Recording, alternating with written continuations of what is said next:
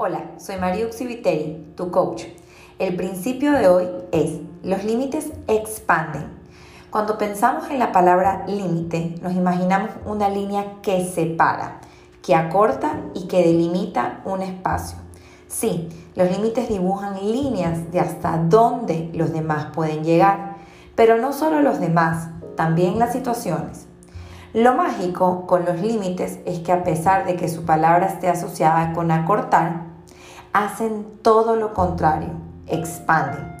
Cuando pones un límite en un área en tu vida, hay otra área que se expande.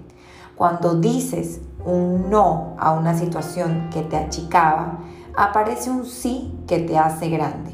Es mágico. El hecho es que para decir que no y para poner límites se requiere de valentía y de coraje. ¿Por qué? ¿Por qué nos cuesta tanto? Esto tiene que ver con nuestra programación. Si eres mujer, es probable que desde chiquita te hayas acostumbrado a complacer, a agradar, a decir que sí para ser vista como una niña buena.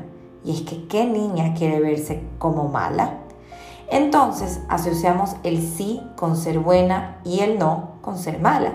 Inconscientemente atamos el decir que sí con ser generosa y el decir que no con egoísmo. Y entonces, de adultos, decir que no nos cuesta un montón y sin darnos cuenta terminamos en lugares en donde no queremos estar y no sabemos por qué.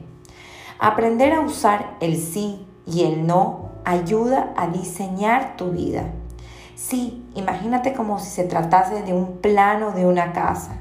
El sí y el no ayuda a construir la casa de tus sueños, mejor dicho, la vida de tus sueños.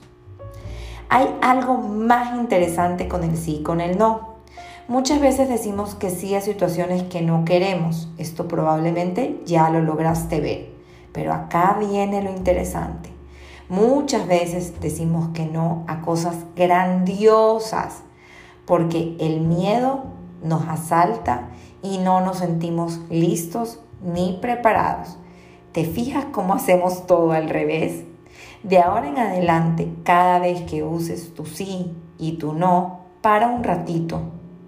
Hazte la pregunta de analizar si tu sí viene desde una intención legítima o viene desde un compromiso y tu no viene desde una honestidad contigo misma o viene desde el temor de no ser suficiente.